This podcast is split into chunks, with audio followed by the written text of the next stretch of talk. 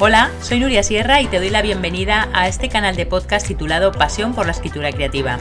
Soy escritora, lectora profesional, formadora y mentora de escritores. Mi misión es ayudar a los apasionados de las palabras a desarrollar todo su talento en el proceso de escritura. En este canal quiero compartir contigo toda mi experiencia acerca de técnica narrativa, trucos de escritura y motivación para escribir. Este es un nuevo episodio de Contraportada, el programa exclusivo dentro de mi canal para entrevistar a escritores y escritoras exitosos y conocer su faceta más desconocida y su lado más personal. En este episodio vamos a entrevistar a Carlos Bardem. Él es actor y escritor. Su debut como novelista en 1999 le valió ser finalista del Premio Nadal con muertes ejemplares. Ahora mismo, en octubre de 2023, está de promoción con su última novela, titulada Badak, una fábula moral exquisitamente narrada que denuncia la codicia, el saqueo, la depredación, el fanatismo religioso y la destrucción de la naturaleza por parte del hombre. Antes de ir al contenido de este episodio, me encantará que te suscribas al canal, ya sea en iVoox, Spotify, Google Podcast o Apple Podcast. También te invito a que te suscribas a mi newsletter en uriasierra.com y a que te descargues los recursos gratuitos que allí encontrarás para aplicar a tu escritura. Hola Carlos, ¿qué tal estás? Hola Nuria, encantado de estar aquí contigo. Muchísimas gracias por compartir este tiempo con nosotros en Contraportada. Yo estoy encantada de que te hayas animado a pasar por el micrófono del programa para contarnos sobre todo tu faceta más personal, que es lo que nos gusta aquí en Contraportada, tus curiosidades, tu experiencia como escritor también, por supuesto, y para hablar de Badak, que bueno, es tu novela más reciente que se acaba de publicar hace escasamente un mes, en septiembre de, del 2023 y que, bueno, estás en plena promoción, que ya te veo por Instagram. Cuéntanos, porque has estado en un montón de, sitios. Bueno, es una novela que creo que está teniendo una recepción interesante y que yo creo que es una novela original que aborda... Eh, a mí, a mí me, me gusta pensar que intento escaparme de las etiquetas. Entonces intento siempre complicárselo a, las editoriales a la hora de etiquetar lo que yo escribo. Entonces Badak es una novela histórica, tanto en cuanto está ambientada en el siglo XVI y basada en un hecho real, que fue la, traída a Madrid a fines del XVI de un elefante que estuvo encerrado en un corral en, lo que el centro de, lo que ahora es el centro de Madrid dio lugar a, a bautizar una calle como calle de la Abada, que es el nombre de aquella que en aquella época se daba a los rinocerontes, y en, tanto en cuanto esto, pues es un, tiene mucho de novela histórica, pero luego es una fábula, es un libro fantástico. Yo le doy voz a la, a rinoceronta, en este caso yo opté además, porque pensé, aparte de, de, que sea una fábula ecologista, quiero que sea un libro que esté atravesado de principio a fin por una, eh, en la medida de lo posible por una visión de género. Entonces decidí que incluso la rinoceronte fuera hembra no solo rinoceronte que habla y nos juzga y nos describe, sino que sea una hembra de rinoceronte.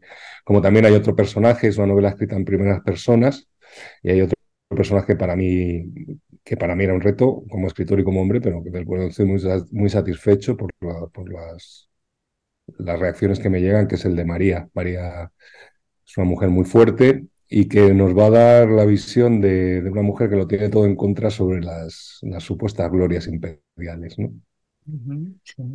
Bueno, luego volvemos sobre Badak porque bueno, ya he sacado unas pinceladillas que luego sí me gustaría eh, preguntarte. Bueno, para quien no conozca a Carlos Bardem, pues os cuento de él que nació en Madrid en 1963, que es actor, escritor, viajero y no necesariamente en ese orden, como dice la descripción de su perfil de Instagram. Es licenciado en Historia y diplomado en Relaciones Internacionales. Publicó su primer libro, Durango Perdido, en 1997 y su debut como novelista en el 99 le valió ser finalista del premio Nadal con muertes ejemplares. Su segundo libro es Bufiana o El peso del alma, que obtuvo con él el premio Destino Guión en 2002. En 2005 publicó La Bardén, Memorias de, Pilar, de su madre, y en 2009 Alacrán enamorado que se llevó al cine en el 2013. Y ya viniendo a la, a la, actualidad, a la realidad más actual, con Mongo Blanco, publicada en Plaza y Janés en el 19, que va ya por la novena edición, si no me equivoco, ganó el premio Espartaco a Mejor Novela Histórica y con su siguiente novela, El asesino inconformista, en el, 2011, en el 2021 perdón, ganó el premio Daciel Hamed de novela negra. Bada, como decíamos al principio, es su última novela, que como bueno, ya ha dicho Carlos, es una fábula moral exquisitamente narrada, de verdad, que denuncia la codicia, el saqueo, la depredación el fanatismo religioso, ¿no? Y sobre todo la destrucción de la naturaleza por parte del, hombre. Bueno, su trabajo como actor yo creo que daría para otro episodio del podcast, pero bueno, por no extenderme más ya en la presentación, solamente destacar eh, ya a, nivel muy personal, ¿no? Su interpretación de, de Apache en, en, Zelda 211, yo creo que no se puede olvidar ese personaje. Luego el personaje de, de la serie Diarios de la Cuarentena, que bueno, nos hizo sobrellevar mucho el confinamiento ¿no? entre abril y mayo del 2020. Y ahora he empezado a ver una serie que había desconocía completamente, una, la serie mexicana de Netflix que se, que se estrenó en agosto, en, la que haces de Padre Cruz, El elegido. El elegido, sí, sí, es una serie muy original, muy distinta. Ha estado entre lo más visto de Netflix en el mundo varias semanas y que de verdad es, eh, yo creo que merece la pena verla. Es una serie que además se ve muy rápido, son seis episodios de 45 minutos Está basada, es la adaptación de una novela gráfica muy famosa, American Jesus, y parte de un supuesto muy interesante. ¿Qué pasaría si en un pueblo, en este caso de la Baja California mexicana, del desierto, de repente hay un adolescente, un preadolescente que empieza a hacer milagros, que es un nuevo niño Jesús, que empieza a curar gente y, y cómo reaccionaríamos todos a su alrededor, ¿no? Y yo sí, yo interpreto un pastor evangelista, bueno, como actor ha sido un regalo porque es un personaje excesivo Y, muy, muy divertido de interpretar, muy terrible también en lo que significa y lo que encarna, pero bueno, ahí, ahí son, uno intenta siempre en la medida de lo posible, pues eh, trabajar en cosas que le que conecten con sus inquietudes, ¿no? Tú decías que Badak, Badak se reflexiona mucho sobre el tema del fanatismo religioso y este era un personaje que me permitía abordar esto desde la actuación, ¿no? Entonces eh, me parecía muy interesante. Es una serie muy, yo la recomiendo y es, es una obra de arte visualmente y es muy original y el, el director, Everardo Wood, consiguió una cosa dificilísima, que es que consiguió que Netflix la autorizara a, firmar, a filmarla en cuatro tercios. Todo, toda la televisión y las series que vemos está hecha 16 novenos, apaisada. Con lo cual, en los primeros planos hay mucho aire por los lados. Tú nunca, nunca puedes tener un primer plano que llene la pantalla, siempre tienes mucho aire a los lados. Al hacerlo en cuatro tercios, quitas esos lados, es digamos un fotograma casi cuadrado, y le da muchísima fuerza a, la mirada, a los primeros planos. Esta es una serie muy trabajada desde su misma concepción a muchos niveles. Muy interesante. El elegido en Netflix, muy bueno. El elegido. Bueno, yo llevo dos episodios, mira, se me ponen los pelos de punta porque no había caído yo en el tema de la, de, la, de la grabación del aire por los lados y es verdad que tiene un impacto visual. yo no sé si es el, color, la luz que tiene. Em, que la verdad eh, a mí me está, me está enganchando, me está gustando mucho. Bueno, la, rodamos, la rodamos en un sitio increíble que es Santa Rosalía, un pueblo de Baja California del desierto y que, es, de una potencia visual increíble.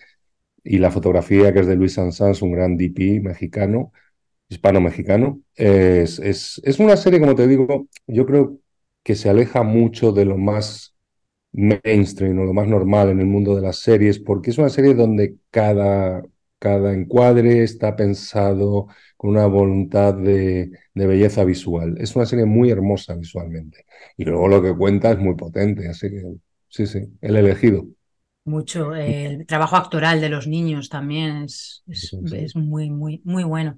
Pues nada, el elegido aquí, ya ves, saltamos de la, de la literatura al cine de una manera. Saltemos, saltemos. Para eso, está, para eso estoy yo aquí, que soy siempre un poco. Siempre me preguntan actor, escritor, escritor, actor y estas cosas. Las dos cosas. Mezclando. Bueno, vamos con las preguntas, Carlos, ¿te parece? La primera, yo se la hago a todos los escritores y escritoras que pasan por contraportada. Eh, porque bueno, nos da pista para ir comparando uno y otro. Eh, ¿Qué te negarías a escribir? Mira, yo, mm, yo me negaría a escribir cualquier cosa que vaya contra mis ideas o contra mis valores o cualquier cosa que me, que me repugne, que me indigne, que me... Quiero decir con esto, yo tengo la suerte, mm, yo no soy un superventas comercial, mis libros se venden relativamente bien, pero no soy un autor de bestsellers ni de, ni literatura más comercial. Con todos los respetos para quienes la escriben, yo no puedo hacer eso. No me interesa, no. Yo, yo, solo, yo suelo escribir desde inquietudes y para entender cosas. Y desde una, eh, y desde una visión de una ideología determinada del mundo, ¿no? Entonces, nada que vaya contra mis principios o contra mis valores, dado que yo no vivo de escribir. A mí el que me paga las facturas es el actor Siempre digo que un poco el escritor chulea al actor en mi caso. A mí el que me paga el, alquiler es el, actor. Eh, y eso me da la libertad, eso le da a mi escritor una libertad absoluta de elegir lo que escribo, cómo lo escribo, cuándo lo escribo y de qué quiero hablar. Y solo hablo de las cosas que creo desde mi punto de vista, que es mío, intransferible y personal, que me inquietan y que necesito comprender mejor. Sí, creo, creo que de hecho tus novelas son un reflejo de novelas de valores, ¿no? Y de, yo, yo, creo que la misión de la cultura no es nunca dar respuestas. Cuando te viene alguien diciendo tengo las respuestas a tus preguntas, normalmente es propaganda. Yo creo que la cultura lo que tiene que ser es eh, sembradora de preguntas, de pensamiento crítico.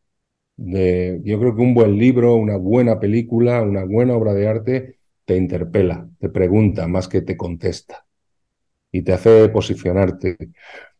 Eh, entonces, eh, yo escribo desde ahí, desde esa, desde esa intención. No pretendo tener la verdad en nada, pero sí tengo muchas preguntas y creo que son preguntas que son compartibles por mucha gente.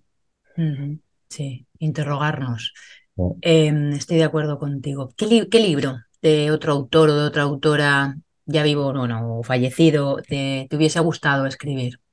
Uf, cualquiera de, cualquiera de Dostoyevsky, que es, es, tema absoluto. Más modernos hay un libro que a mí me. que está en la Génesis sin tener mucho que ver en cuanto al tema. O sea, miento, tiene que ver en cuanto al tema que es el mal y el monstruo que lo ejerce y, la banalidad del mal que ayuda al monstruo. Pero es un libro que me impresionó mucho, que es uno de un autor que se llama Jonathan Little, que se llama Las Benévolas. Fue premio Goncourt. Es un libro que me hubiera gustado escribir. Y no sé, muchos. Yo me encuentro con libros que me hubiera gustado escribir todo el tiempo. Hay gente con muchísimo talento. No sé, el último que he leído me ha impresionado mucho Fortuna de Hernán Díaz. Me parece ah. una, Ah, me lo apunto. me han hablado del impresionante. Ah, pues me lo, me lo apunto porque me, han hablado también de él. Eh, en la pila de libros estos que tengo por, Interminable. Pero bueno, tener una pila de libros a mano es una buena señal. Sí. Yo creo, hace poco lo hablaba con alguien, digo, creo que en este, en este mundo de pantallas y de actualidad que te atropella, eh, uno de los actos de humanidad más profundo y, más, y uno de los actos de rebeldía más interesantes es eh, leer. Es aislarte de todo, decidir, decidir darte un tiempo para ti para, para abrir un libro y, dialogar con ese libro. Me parece que es muy importante en el mundo que vivimos. ¿Y recuerdas la primera historia que escribiste antes de, de saber? La primera historia que yo escribí la escribí en, siendo un niño. Claro, es que no sé cuál es el equivalente. Yo, yo hice la, la, EGB, yo soy como esta cuenta eso, los que estudiamos EGB. Pues yo creo que estaba en séptimo, octavo de EGB y nos eh, pidieron... 12 años, porque yo también estudié GB, o sea, más o menos 12 años. Y, entonces eh, eh, nos, nos, pidieron escribir un cuento, y yo escribí un cuento de un niño que iba a un parque a jugar y entonces oía un timbre, y al oír el timbre, su imaginación le devolvía el timbre del colegio. Era como tenía, tenía su complejidad la cosa. Lo tengo guardado por ahí en algún lugar. Ah, sí, anda. Y, pero, y luego el argumento que, pues que él estaba viviendo una, estaba jugando como un niño en un parque muy feliz, pasaba una bicicleta, eh, tocaban un timbre y ese timbre le sonaba al timbre del colegio y se veía otra vez entrando en el colegio y teniendo que dejar de jugar y se ponía triste, una cosa así. No, no, Qué bueno, era una especie como, de, como, de, bucle, ¿no? Del niño. Sí, había, había, había, había, su, su, cosa de, de, ensoñación y, y dimensiones, tenía su punto cuántico en cosas que pasaban en dimensiones paralelas en la imaginación de él. Y, hablando de niños, del niño de tu cuento, ¿qué te gustaba hacer de niño? ¿Recuerdas si tenías algún talento especial que digas, wow? Yo era un niño muy tranquilo hasta que dejé de serlo, y, pero ya yo creo ya de, preadolescente que ya fui más, bastante más revuelto. Soy un niño muy tranquilo. A mí me encantaba jugar con, eh, con soldaditos de, de plástico y hacía como muchos contaba ejércitos y batallitas y no sé qué, y dibujar, dibujaba mucho. Y luego leer. Yo creo que yo llego a la escritura porque yo empecé a leer muy pronto. Empecé a leer porque mi padre era un lector compulsivo. Yo no recuerdo a mi padre nunca sin un libro en la mano. Y cuando tú eres pequeño, tú quieres que tu papá te quiera. Entonces yo lo que hacía era agarrar libros y sentarme a leer a sus rodillas. Libros que no, seguramente muchos de ellos no me correspondían por edad y no debía entender muy bien, pero, pero de ahí desarrollé el amor por los libros y por la lectura. Tú no puedes escribir si no has sido lector antes. ¿Sigues conservando lo de, montar batallitas y lo de dibujar? No, ahora las batallitas me las monto en la cabeza y, y en los libros. aparte, aparte, he virado con los años hacia un pacifismo militante que ya no, no, no le veo la gracia a los soldaditos por ningún lado. Bien, y en tus ratos libres, bueno, supongo que la lectura sí que la, la, conservas, ¿no? La lectura sí que sigue siendo un hobby, ¿no? Sí, sí, yo siempre tengo dos o tres libros que voy leyendo al mismo tiempo y, y sí, no, no, no entiendo, no entiendo vivir sin leer. Me parece, me parece renunciar a la lectura me parece algo tan, tan pobre y tan renunciar a la única máquina del tiempo que existe y con eficacia comprobada, ¿no? Un libro es lo único que te puede hacer viajar en el tiempo y, y, y, empatizar con...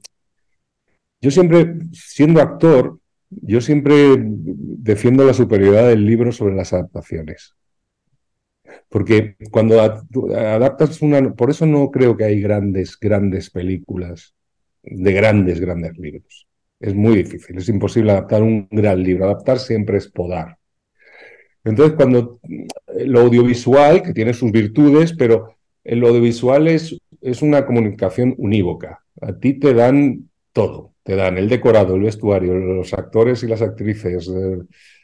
En cambio, cuando tú lees, tú eres el director de fotografía, eres la vestuarista, eres el que construyes los decorados con la información que te da el autor, por supuesto tú pones la cara y el físico de los personajes, así que es una, es una, es una comunicación que funciona en las dos direcciones y que implica una parte de creatividad activa por parte de quien lee. En ese aspecto me interesa siempre mucho más el libro. Sí, esa, esa era una de las preguntas también que iba a hacer, que de, de la literatura y del cine, ¿con cuál de los dos te quedabas? No, yo no renuncio a ninguno de los dos, pero entiendo que son lenguajes, eh, lenguajes completamente antagónicos, no ni siquiera similares, sino antagónicos. Vamos a ver, un, buen guion de cine nunca es literario y una buena novela nunca es cinematográfica, o no por entero. Los guiones muy literarios no suelen ser buenos guiones de cine. Un, guion de cine es un, es un, no tiene nada que ver con la literatura, es, es más, tiene mucho más que ver con un, con un, una, una, carta de navegación o, mm, simplificándolo aún más, con las instrucciones para montar un mueble de IKEA. Un mueble de IKEA muy complejo, en el que te vienen muchas piezas y que, pues, en el mejor de los casos dará un resultado conmovedor y maravilloso o muy divertido. Pero no tiene, no tiene calidad literaria. Los guiones de cine no y además no deben tenerla. Deben ser buenos como lo que son, como guías de, de fabricación de una narrativa, de una historia. En ese sentido, yo creo que, que, se apartan completamente de lo que, de lo que supone la, literatura o la, o la, experiencia de escribir o de leer un libro. Pero no hay por qué renunciar a ningún. En, tanto en cuanto no tienen nada que ver, pues por qué renunciar a cualquiera de las dos cosas. Cada una te va a dar algo. ¿Coleccionas algo? Tuve una época de coleccionista de, de, cosas diversas y variopintas, pero luego, luego me he ido deshaciendo de esas colecciones. Intento coleccionar atesorar más bien buenos momentos, buenos momentos con la gente a la que quiero. Que como los quiero mucho, pues no son, no, no son, no son muchos, o sea, son pocas personas muy concretas. Intento cada vez más eh, coleccionar momentos con estas personas. Estaba, me, había quedado pensando, sí, en lo de, en lo de coleccionar momentos. Em, también ha habido, eh, me parece que fue alguna escritora, Vanessa Monfort, que también me comentaba eso, ¿no? que ella atesoraba momentos y que le gustaba mucho coleccionar eso, el, con las amistades, ¿no? con, con su pareja. Em, y qué importante, creo que, que cada vez es, es, más importante dejar y abandonar el tema de objetos que al final se van aquí y, bueno, eh, se van a quedar aquí, aquí. Aquí se van a quedar. Y aparte van a ser un engorro para los que les toque recoger cuando tú te vayas así. Para los que queden con la mudanza. que queden con la mudanza. Qué momentos es, es, muy curioso la, la... Nosotros hace dos años que perdimos a mi madre. Mi madre era una mujer que lo guardaba todo. Todo. Cosas que luego las veíamos y decíamos, pero ¿por qué guardaba esto? Bueno, para ella todo tenía un significado y... Pero es curioso a lo que te enfrentas cuando, cuando se, se va alguien muy importante en tu vida ese rastro material que deja detrás puede ser bastante, puede ser bastante cruel tener que lidiar con él. Lo comentabas al hilo de, esto que estás comentando, ¿no? De, ese rastro material que dejamos, lo comentabas en un vídeo de Instagram em, de hace unos días, donde hablabas precisamente sobre los animales, ¿no? que mm. no tienen capacidad de, hablando de, de, Badak, ¿no? Eh, que no tienen capacidad de atesorar, o sea, es imposible que en su, que en su mundo... Eh, bueno, vamos a ver, ese vídeo que ha tenido muchas reproducciones y que me has puesto, hay mucha gente que lo ha compartido, pero de repente he descubierto la cantidad de zoólogos y etólogos que hay en España, porque claro, yo es verdad que hago una simplificación, hago una generalización en el sentido de que yo utilizo esas imágenes de los animales. Yo lo que he escrito es una fábula. Una rinoceronta que piensa y habla y describe. Yo hablo desde la fábula. Y la fábula siempre tiene un fin, utilizar animales para retratar pecados humanos y defectos de los humanos. Entonces, de repente se me ha llenado todas las redes sociales de señores y señoras que saben mucho de zoología y que me, que me señalan todas las excepciones a esa norma. Como hay múltiples especies que al parecer atesoran cosas, como hay múltiples especies que matan porque sí, que son tanto más crueles que los humanos. Yo no es que me convenzan demasiado en el sentido de que eh, para mí siempre habrá un agravante en el sentido del ser humano. Cualquier animal que haga este tipo de comportamiento lo hará desde el instinto. Los humanos se supone que tenemos raciocinio. Deberíamos estar por encima de esos instintos. Y eso es lo que Badak critica. Esa codicia que es propia del ser humano. Esa, esa, esa violencia gratuita, desmesurada, ese matar, estoy, sigo diciendo, me muevo en el terreno de la fábula. esa, ese concepto de matar por dioses, por seres imaginarios, por ideas, ¿no? Estamos viendo lo que pasa en, en Oriente Medio, en Gaza, que es terrible, ¿no? Mm. Entonces, eh, bueno, hice, eh, comenté esto en este vídeo, insisto, desde la fábula. A mí no, me interesa tanto describir científicamente los comportamientos de muchas especies animales, sino que, eh, hacer una, una crítica a comportamientos humanos que creo que son criticables y que son muy nuestros. Y que si otros animales lo hacen, ellos tendrán siempre la disculpa de hacerlo desde el instinto. Nosotros se supone que estamos dotados de razón y esa razón nos debería elevar sobre esos instintos.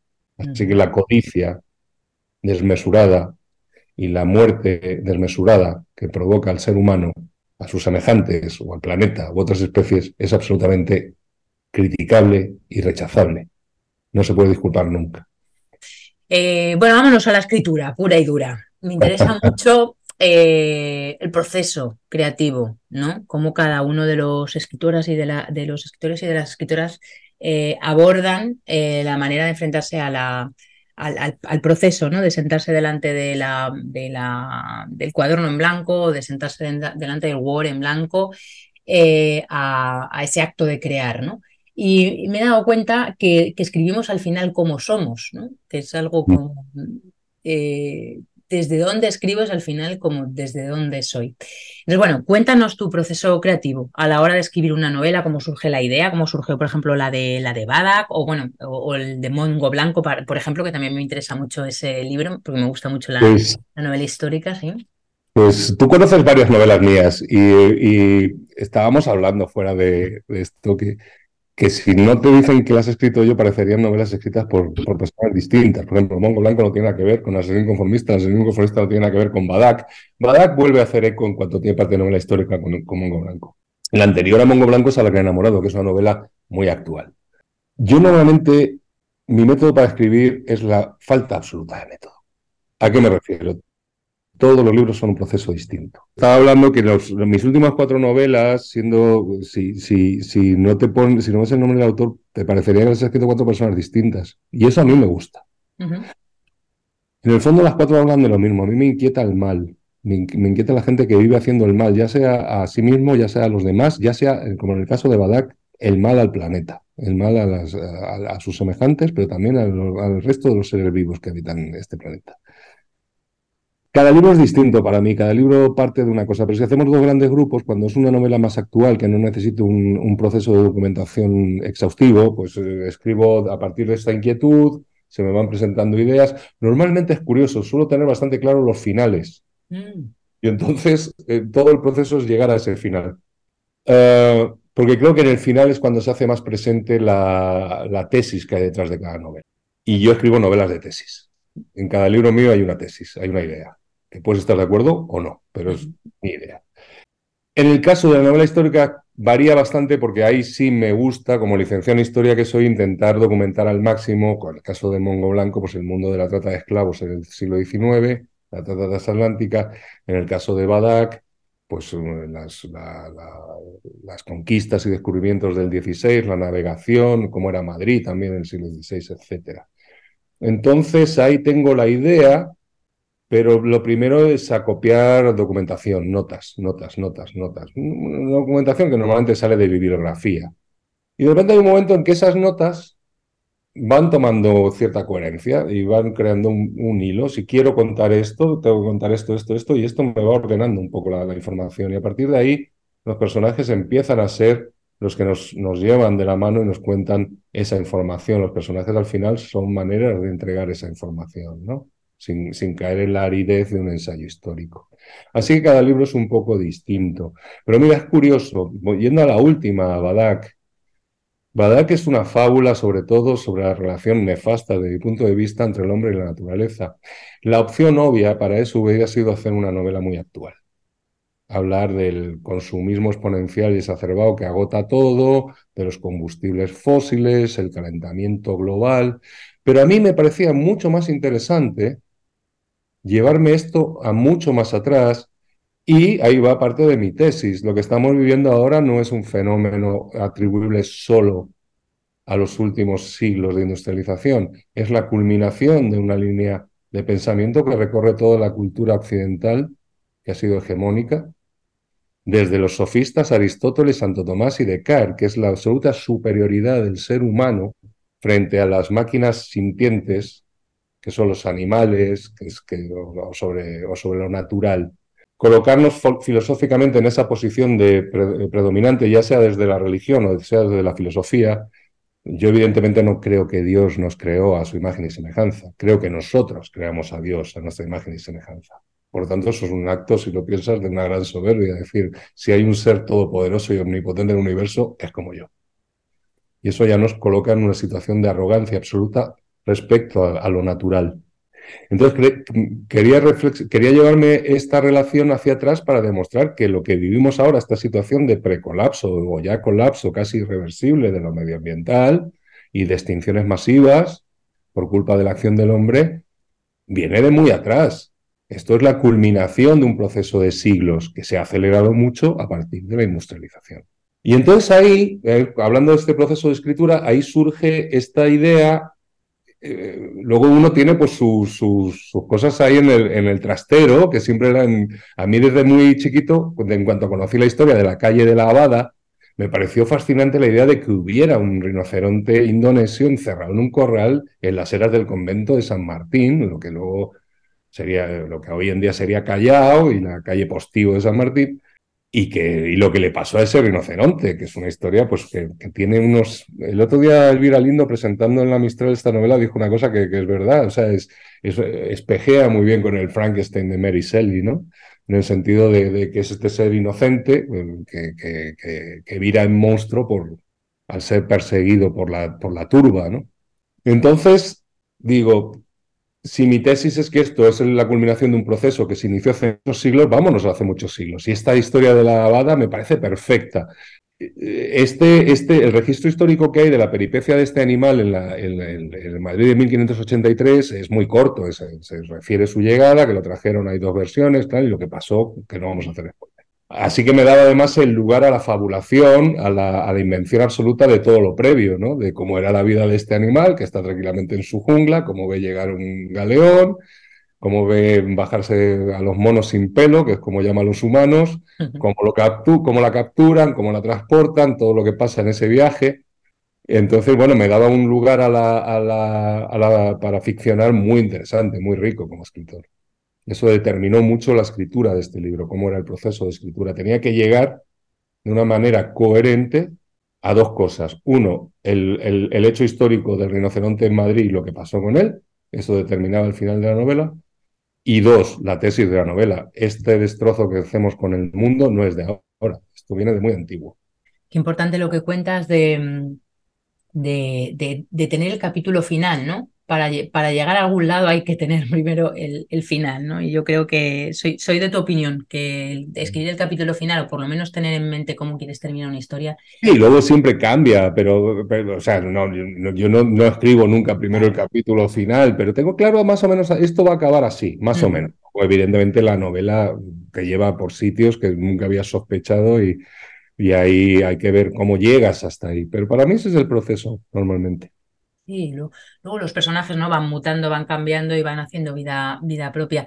Hablabas de Elvira Lindo en la presentación de la Mistral en Madrid el otro día. Eh, también decía ella una cosa que a mí me, que a mí me, me toca muchísimo ¿no? de, de, tus libros, tanto de Mongo como, como de, de Badak, Em, que era la finura de documentación tremenda que tienen en este caso las, las dos novelas. ¿no? Y yo a mis alumnos de las mentorías siempre les digo, cuidado con la documentación porque puede resultar muy tediosa y al final se come a la, se come la acción, ¿no? La fagocita. Si en cambio en tus libros es que la ambientación, o sea, esa contextualización forma mm, parte de la vida de la historia, o sea, es tan tangible, tan tan palpable y bueno, ya nos has contado un poco cómo, cómo has partido ¿no? de ese hecho histórico, pero me parece em, asombroso que, bueno, que, que, sobre todo la mirada de la, de la, de la Badak, ¿no? De, de, esa rinoceronte indonesia que nos va contando la historia.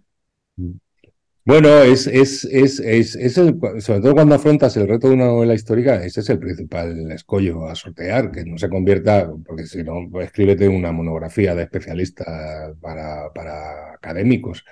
Pero si lo que quieres, por ejemplo, en Mongo Blanco, que es una novela muy extensa, son 637 páginas, mm. eh, hay una documenta, documenta, documentación exhaustiva sobre lo que era la atrocidad de la trata de esclavos, desde la salida en origen a la muerte de los ingenieros de azúcar de Cuba o, en La Habana.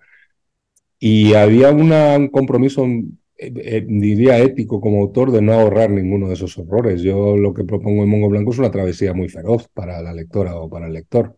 Mm. Va a aprender mucho de esto. Ahora, mm, si eres mínimamente sensible, pues mm, vas a pasarlo mal en muchos momentos. ¿Cómo se, consigue, ¿Cómo se consigue eso? Si es que lo consigo, pues eh, eh, insisto en la importancia de elegir qué personaje representa qué cosas, qué realidades vas a contar a través de cada uno. Y, eh, y luego, una cosa que, bueno, yo creo que todos los que escribimos tenemos mano, mejor mano o peor mano para ciertas cosas. Yo para las que hago mal no pienso publicitarlo aquí, que no, no voy a darle armas al enemigo, pero creo que tengo cierta mano para lo sensorial. Creo que en mis novelas se, palpa, se huele, se, se, se, oye lo que pasa. Y esa es una manera muy importante de deslizar información histórica. Mm, hacerla tangible, hacerla palpable. A mí es una de las cosas que me, me resultan más, más difíciles, sobre todo cuando nos estamos metiendo en terrenos, pues eso, en 1583 o en, toda la historia de, del, de, ese negrero, ¿no? Del, del, esclavismo que cuenta Mongo. Yo, bueno, yo ya te he confesado fuera de micro que fui lectora profesional de, de dos de tus manuscritos, ¿no? Que hice el, el informe de lectura de, de, Mongo Blanco y que leí las primeras 143 páginas del asesino. Y los dos textos me impactaron mucho la, el narrador, la voz del narrador y la solidez de los personajes. Y sobre todo decíamos antes, eh, fuera del micro, las novelas tan distintas, ¿no? Ambientadas en dos momentos históricos tan diferentes y sin embargo yo creo que tienen eh, un punto en común, eh, que al mismo tiempo tienen un punto en común también con Badak, ¿no? Que es la denuncia social, las injusticias, ¿no? Sobre las injusticias, la corrupción, la inmoralidad. Em, de nuevo en Badak lo mismo, pasa esto, ¿no? Esa mirada alucinada de la, de la rinoceronte Em, y esos personajes como el castellano Don Fernando Marías, ¿no? Has hablado también de María, Don Fernando Encinas, perdón, y has hablado de María, de los isleños, ¿no? Em, todos ellos nos van dando como puntos de vista totalmente eh, diferentes del, del mismo hecho. ¿Crees que la ficción es una de las formas más contundentes para dar visibilidad a, lo que podemos llamar miserias humanas, ¿no? Creo que lo has dejado ya deslizar antes, antes ¿no? Mira, yo cuando, yo cuando, cuando estaba de promoción y entrevistas con el señor inconformista, eh, di forma una frase que, que, me sorprendió a mí mismo porque digo, es verdad, es que es así, que es cuando cuando te cuentan la realidad como ficción, que es lo que pasa con todos nuestros medios de comunicación, cuando te cuentan la realidad como ficcionada, el telediario que vemos, cualquier tertulia que vemos en un programa de televisión, está ficcionado. Entonces, cuando te cuentan la realidad como ficción, la obligación de la ficción es contar la realidad. Y creo que la ficción eh, tiene esa obligación. Y aquí eso ya cada uno, o sea, a mí eh, eh, han conseguido desprestigiar muchas palabras, cambiarle, cambiarle el sentido a otras, como la palabra libertario, que ahora ser libertario es ser un, ser un, neoliberal medio loco. Eh, la palabra libertad. Y han conseguido que, que sospechemos o desconfiemos de otras, como ideología. Todo tiene ideología. Y lo que más ideología tiene es lo que presume de no tenerla. Lo que más ideología tiene es la novela más comercial, es el cine más comercial, es la televisión más comercial, las mesas camillas estas que vemos en, las grandes cadenas. Lo que pasa es que te dicen que no es ideología para camuflar la realidad, que es la ideología más acorde al sistema eh, dominante. Entonces, en cuando tú criticas el sistema dominante, te acusan de ideológico de tener mucha ideología. Bueno, yo creo que las buenas novelas tienen ideología, por supuesto que tienen ideología. Deben tener ideología, deben tener una visión del mundo. Y enlaza con lo que decía antes, yo creo que la cultura tiene la obligación de, generar preguntas. Y cuando tú generas preguntas, de alguna manera estás generando pensamiento crítico, crítico ante lo que hay, ante lo que está mal en el mundo, desde tu punto de vista, ¿no? Entonces, sí, sí, yo, todas mis novelas son ideológicas, son novelas que orgullosamente ideológicas, que defienden una visión del mundo y critican lo que yo creo que es criticable, lo que yo creo que, que básicamente es el mal que se deriva de la injusticia, ya sea social, ya sea medioambiental, ya sea de cualquier otro tipo. Tiene que interrogar y tiene que interpelar al, al sistema. Em, estoy de acuerdo, yo con Mongo Blanco sufrí y he sufrido con Badak, que lo sepas. Bueno, pero también te, ah, también te ríes con Badak al principio te ríes mucho, ¿no? Luego Yo me reí mucho, me reí mucho cuando llegan los, los castellanos y, lo que pasa es que luego, pero ves, eso, eso es lo que termina, eso es lo que pasa cuando tienes, hablando de la construcción del libro, o sea, Badak, Badak empieza como una sátira. O sea, una rinoceronta que habla de los monos sin pelo que somos los humanos. Ya eso ya te coloca en el terreno de, de, la, de la sátira, de la fábula y de la sátira, ¿no? De la distancia irónica, ¿no? Lo que pasa es que, además por toda la isla. ¿va? Claro, lo que pasa es que luego estás, estás condicionado por lo que realmente pasó luego con ese animal. Y ahí no hay nada divertido en lo que pasó finalmente con el animal. Entonces la novela se va, se va oscureciendo según el animal se va acercando a Madrid. Y convierte en un drama, porque fue un drama lo que pasó.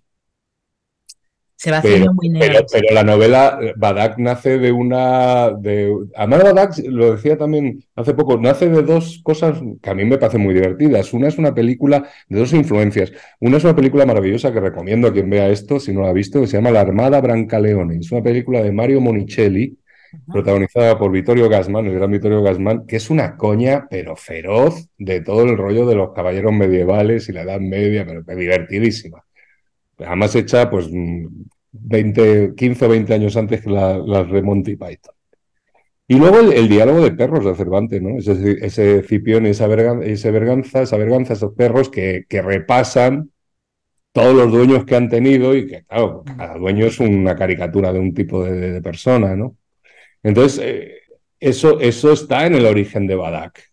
Lo que pasa es que al elegir el final que elijo, pues la, la, la, risa inicial yo creo que se va congelando en la cara y al final, pero creo que emociona, me parece que emociona. Emociona muchísimo. Yo es verdad que me, me, reí mucho con la, con la interpretación que hace de la religión el, el, el isleño, ¿no? Eh, Pramagalán, el joven, y le va contando que quién es Jesús que nació de una paloma, ¿no? De un pájaro y cómo que. Pramagalán, el joven, que es un señor muy viejo. Eso ya te dice que estamos hablando de una sátira, ¿no? Pues, claro está muy divertido ese, ese principio y contextualiza mucho y luego cómo llegan los, los castellanos, ¿no? Este don Fernando Encinas y demás. Bueno, en fin, Badak, fabulosa, fabulosa y, de verdad que es una, historia que emociona a mí y ya te digo, me, me emocionó mucho y me, me, hizo mucho llorar al final, te digo la verdad, porque a mí el tema de los animales es que me enerva, me enerva, ¿no? No puedo con, con la crueldad eh, contra los animales, me pongo, uff. En fin, eh, cambiamos de tema. ¿Cuál es el momento más feliz que te ha dado la literatura? Y el menos agradable, ya por contraposición. Para mí los momentos más felices de con mis libros será cuando se los daba a mi madre y ella se los leía. Mi primera lectora era siempre mi madre. Y eso es una cosa que ya no tengo. Pero bueno, ahora tengo otras, personas a las que amo, como es mi pareja Cecilia, y ella pues me, da eso. Pero yo recuerdo ver la cara de mi madre sonriente y emocionada tras leer alguno de mis manuscritos, es uno de los momentos más bonitos del mundo. Y el más, los momentos más desagradables tienen mucho que ver con la frustración de no conseguirlo. O sea, hay, libros que no, que no consigo, que no encarrilo. Tiene que ver con la frustración del, del sentir que en algún momento te falta una herramienta o, que no estás a la altura de la historia que quieres contar. Tiene que ver con la frustración. Pero bueno, son pocos, pocos momentos malos. Bien. Bueno, pues eh, hablando de eso, de proyectos y, de momentos felices, ¿nos adelantas alguno, algún libro? ¿Estás con algún proyecto literario nuevo o cinematográfico? yo siempre tengo una cosa empezada y entonces ahora pues vamos a saltar otra vez a la actualidad. Ahora me quiero escribir una novela que aborde la confusión del hombre blanco eh, heterosexual de 50 años ante las nuevas feminidades y, de paso va a ser un poco tragicómico el asunto. Sí, pero, hablar también de la figura, sí, sátira, sí, sí, no, será divertido por momentos, será muy patético por otro, porque la, idea esta del señor o que no entiende y que se niega a entender el mundo, que el mundo ha cambiado, es muy patética. Entonces, bueno, quiero, quiero, quiero bucear en esto como señor que soy, que me, hombre, yo intento ser un hombre aliado y estar al tanto de, pero bueno, me habitan, siendo, habiendo sido educado por alguien como mi madre, me habitan muchos micromachismos que me siento la obligación de combatir y que me brotan a cada momento y que hay que estar atentos contra ellos, ¿no? Entonces esta, esta, esta, esta idea del señor o que no entiende nada me parece que tiene una novela. Contraponerlo con, con dos mujeres muy distintas en edades y en, y en eso es lo que estoy trabajando un poco. Ah, qué divertido. Eh, ya me estoy imaginando el título, Señor. no, no se va a llamar Señoro, pero, pero, pero, pero por ahí va a ir la cosa, sí. Qué bueno. Eh, me, estaba imaginando cuando has dicho señor, me he imaginado al, personaje, no sé por qué, me ha venido el personaje de Sin Noticias de Gur, ¿te acuerdas? ¿no? De, ah, Eduardo Mendoza, de ese extraterrestre metido en el cuerpo de Marta Sánchez, así como un poco que no entiende nada en la Tierra. Bueno, él no entendía nada. Lo que pasa es que sí, sí, hay mucha gente que creo que se siente un poco alienígena en el mundo y que, y que se niega a, a entender. No es tan difícil. Yo creo que no, los cambios que, que afortunadamente están sucediéndose a una velocidad pasmosa, además, no son tan difíciles de entender y son muy necesarios. Entonces, bueno, el que no entiende lo que está pasando, yo creo que también es muchas veces porque no quiere entender. Bueno, pues tendremos señor en librerías, bueno, señor en sus pantallas. Y sí, no, y luego pues seguir con mi trabajo de actor. Ahora tengo varios proyectos interesantes por estrenar y bueno, aparte de esta serie el elegido, hice una película maravillosa que se llama Alix, de una directora colombiana estupenda, Ana María Hermida, que tiene que ver con la literatura, porque es una adaptación loquísima y mágica y hermosa de Alicia en el País de las Maravillas, a, una historia en la, selva colombiana, con la guerra, con la, con, la historia de los paramilitares y la guerrilla de fondo. Y está conseguido, es un guion maravilloso, es una película que, bueno, yo creo que va, a ser importante y, bueno, pues, seguir trabajando. Qué mezcla, qué mezcla, qué mezcla, chula, me gusta, me gusta. Yo te seguiré viendo en el elegido. ¿Hay segunda temporada? Eh, no sabemos todavía, no sabemos todavía. Y de haber una temporada, pues no sé si yo estaré en ella, porque no, no se sabe muy bien por, por, dónde seguirá la trama. Es una trama muy compleja. Bueno. Pero yo creo que es una serie que merece mucho la pena. Sin spoiler, que solo llevo dos capítulos. Voy a seguir, dos episodios, voy a seguir. Bueno, Carlos, pues muchísimas gracias, de verdad, hemos llegado al final. Muchas gracias por tu tiempo. Ha sido un placer contar contigo en el micrófono de Contraportada y charlar este rato. Yo espero que hayas disfrutado. Muchísimo, me ha encantado, me ha encantado. Me alegro. Y te deseamos de verdad el mayor de los éxitos con, con Badak, con todo el recorrido de todas tus demás novelas y con los próximos proyectos, ya sean literarios o cinematográficos. De verdad, ponte un abrazo enorme. Muchas gracias, Nuria. Un beso muy grande.